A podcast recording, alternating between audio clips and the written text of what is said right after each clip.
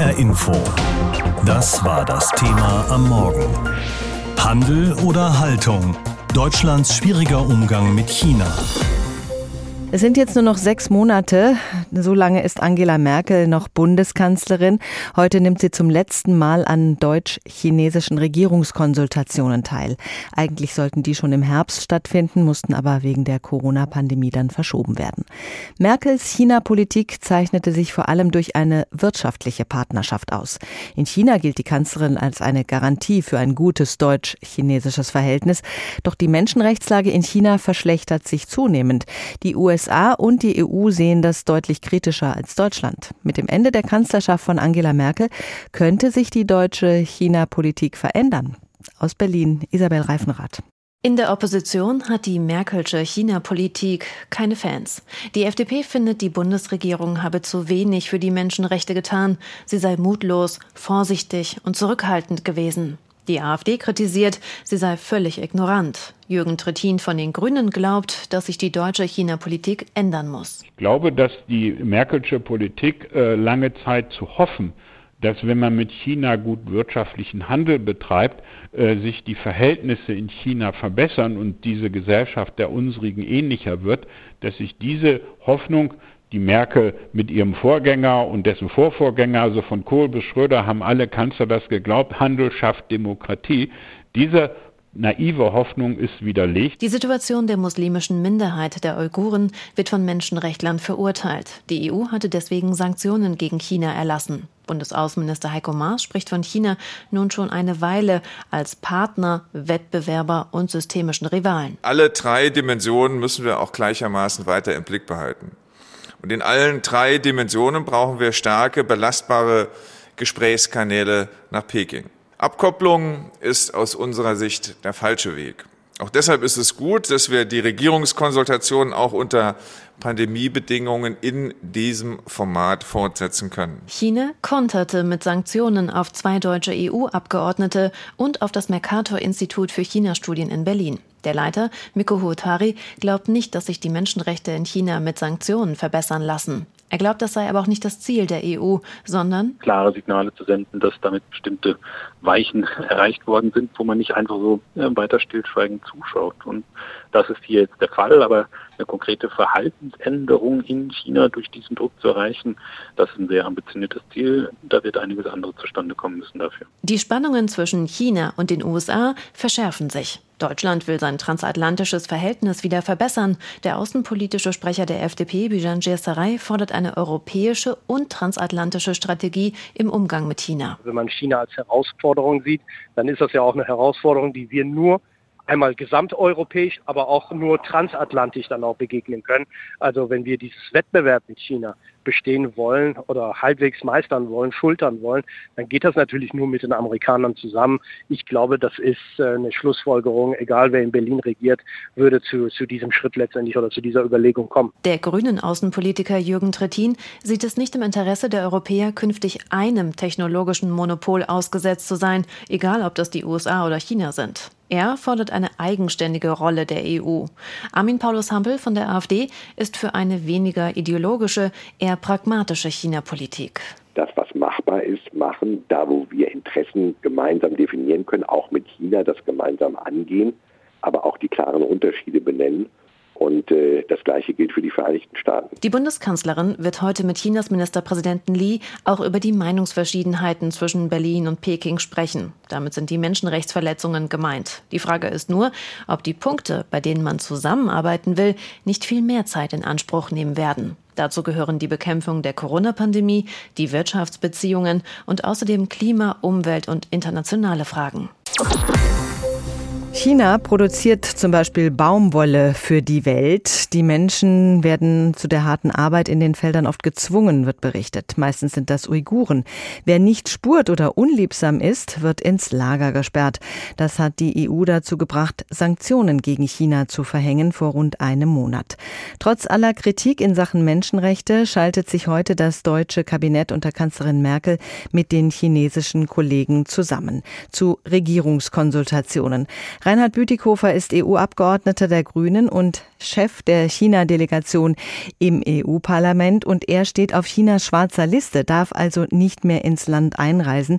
Das Schicksal teilt er mit neun anderen EU-Politikern und Forschern sowie vier Institutionen. Die EU ihrerseits hatte Sanktionen gegen vier Funktionäre und eine Institution verhängt. Darüber habe ich mit Reinhard Bütikofer vorhin gesprochen und habe ihn gefragt, die EU fasst China eher mit Samthandschuhen an und verteilt Sanktionchen, währenddessen packt die KP die Brechstange aus. Ist Europa so zahnlos? Europa ist nicht zahnlos, wenn Europa zusammensteht. Und da ist leider bisher gerade die deutsche China-Politik ein Teil des Problems. Wenn wir auf die Brüsseler Bühne schauen, stellen wir fest, dass dort in den letzten zwei Jahren sehr viel mehr Realismus Einzug gehalten hat.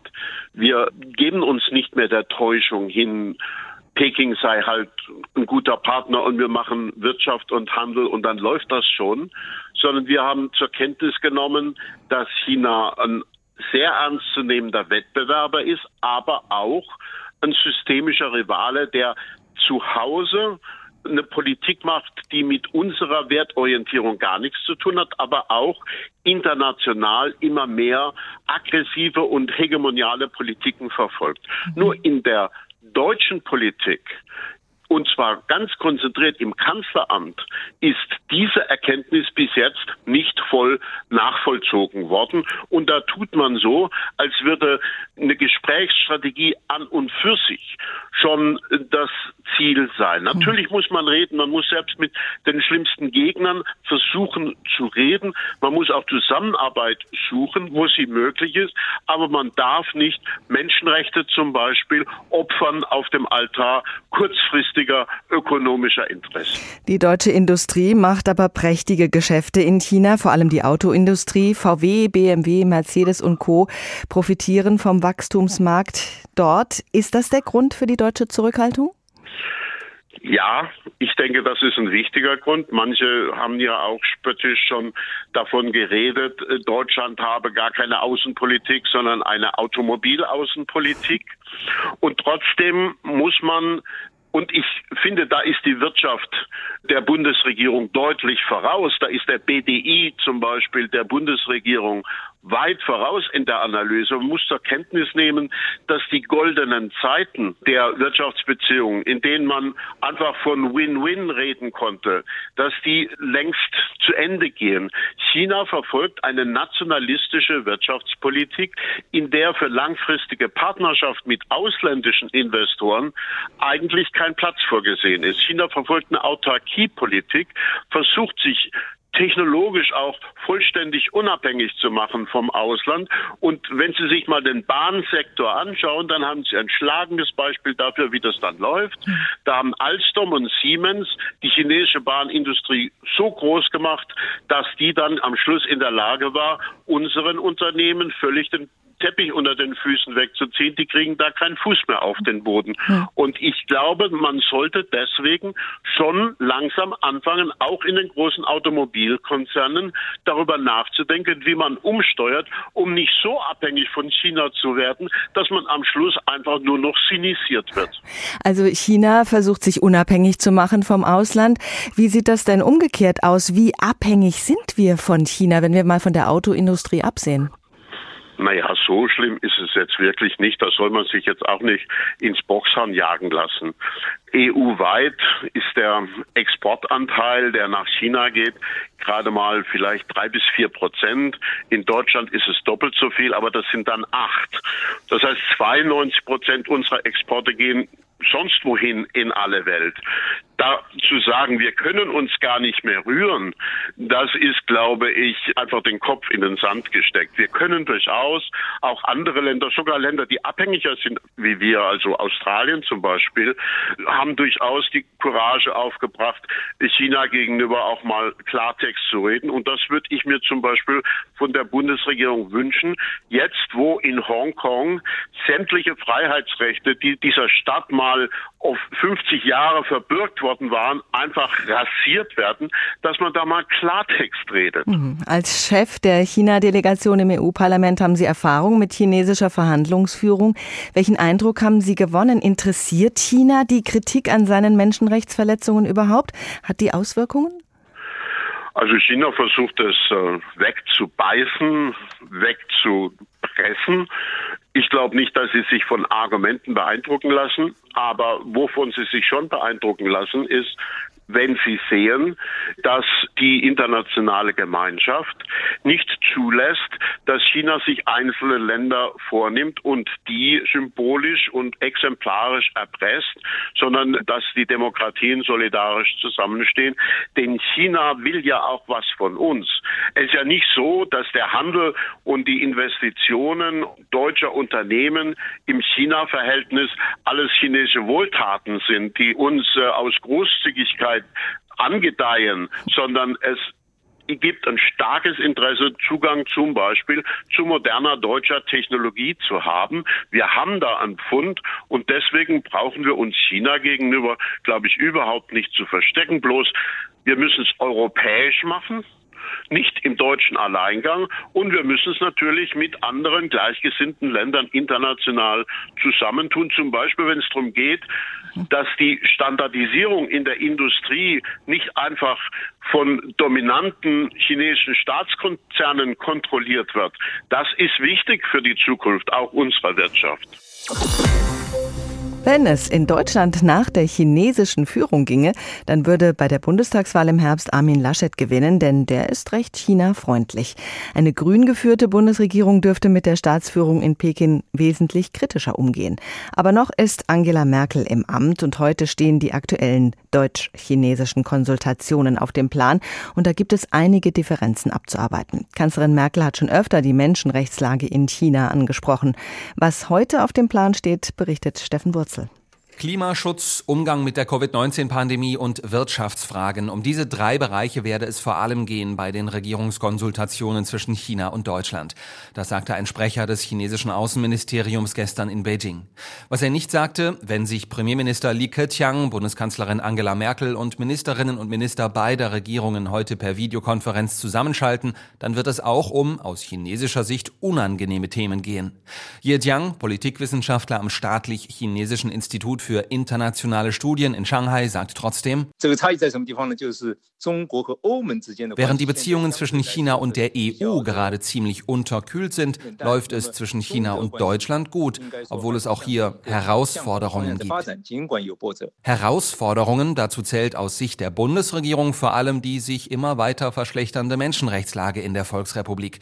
Im Fokus stehen die Lage in Hongkong und die Unterdrückung der Uiguren im Landesteil Xinjiang. Dass Chinas Führung vor kurzem Europaparlamentarier und Wissenschaftler, darunter das gesamte Team des Berliner China-Forschungszentrums MERIX, mit Sanktionen belegt hat, hat dem Verhältnis zwischen beiden Ländern zusätzlich geschadet.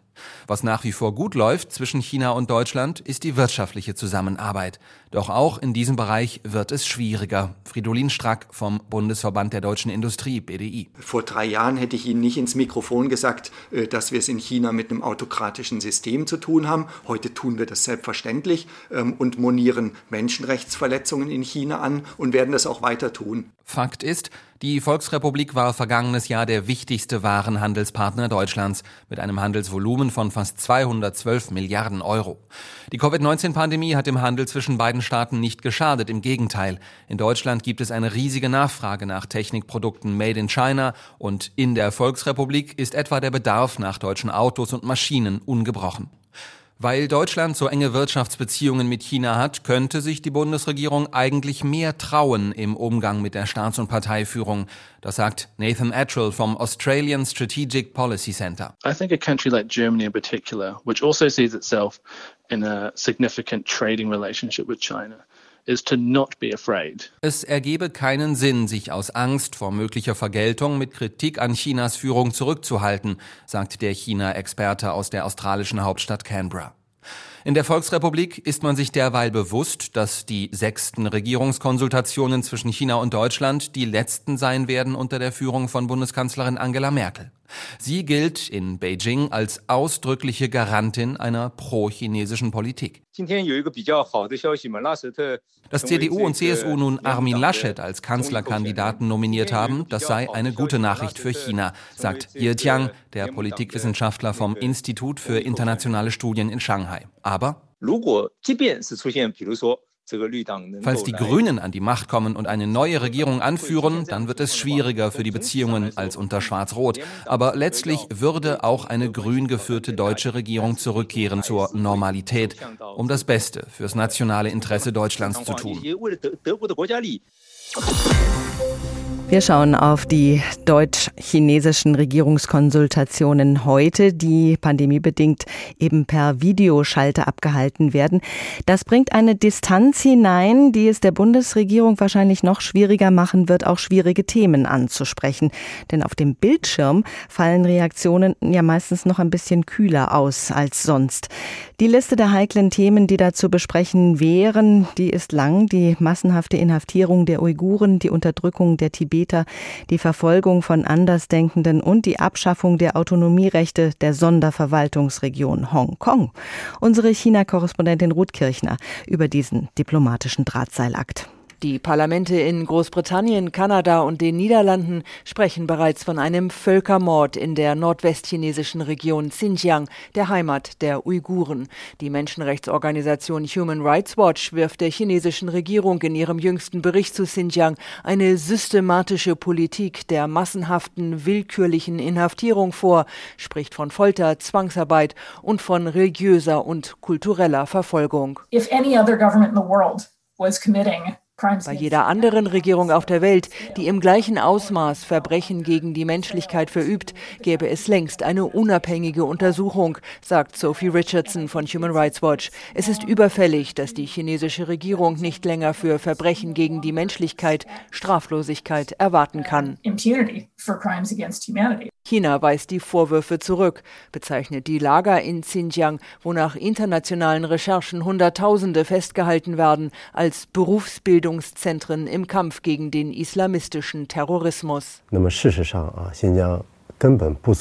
Völkermord oder Verbrechen gegen die Menschlichkeit. Solche Vorwürfe seien absurd, sagt Xu Guixien von der Propagandaabteilung der Region.